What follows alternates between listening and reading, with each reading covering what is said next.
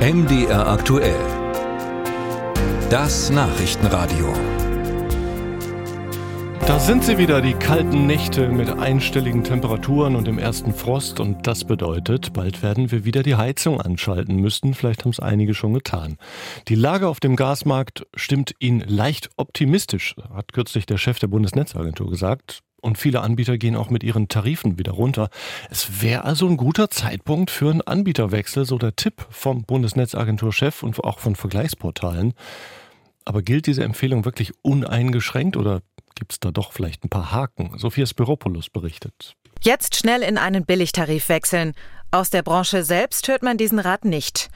Bei Zukunft Gas, dem Verband der Händler am Markt, ist man der Meinung, Gaskundinnen und Kunden sollten bei einem Anbieterwechsel nicht nur auf den Preis schauen. Wichtig ist, dass der neue Anbieter über eine gewisse Erfahrung im Markt verfügt, wie dies beispielsweise bei den kommunalen Versorgern der Fall ist. Nur wer schon länger im Gasgeschäft aktiv ist, verfügt auch über eine langfristige Beschaffungsstrategie und kann so die kurzfristigen Schwankungen auf dem Markt ausgleichen. Schreibt ein Sprecher des Verbands MDR aktuell. Heiko Lohmann, langjähriger Berater im Gasmarkt und Kenner der Branche, beobachtet, dass gerade viele Billiganbieter mit Preisen werben, die eigentlich nicht kalkulierbar sind, wie er sagt. Das könnten sie erstens, indem sie spekulierten. Das heißt, sie hoffen, dass die Preise weiter sinken und dass sie dann damit dann doch noch ähm, Geld verdienen können. Zum Zweiten sind die Verträge in der Regel so gestrickt, dass man für die ersten zwölf Monate eine Preisgarantie hat, wenn überhaupt. Und wenn der Kunde dann nicht wechselt, dann wird er mit einem deutlich höheren Preis konfrontiert. Wechseln aber viele Menschen häufig den Anbieter, dann kann sich das auf den Markt auswirken. Denn wenn ein Billiganbieter pleite geht, fallen seine Kundinnen und Kunden zurück in die Ersatzversorgung, also üblicherweise zu den Stadtwerken. Dort hat man genau diesen Effekt schon Ende 2021 erlebt, schreibt ein Sprecher des Verbands kommunaler Unternehmen.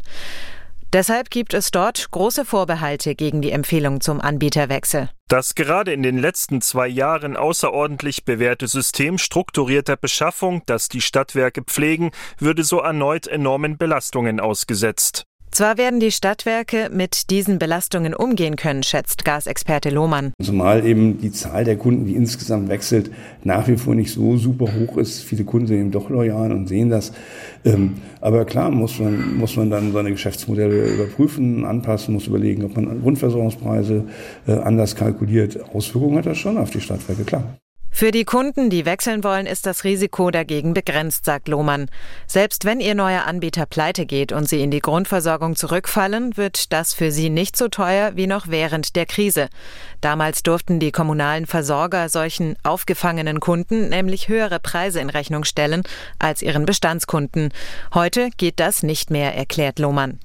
Wechseln oder nicht, das sei für Kunden also vor allem eine Frage der persönlichen Präferenzen, sprich, ob es ihnen wichtig ist, um was für einen Anbieter es sich handelt oder ob es ihnen nur darum geht, Geld zu sparen.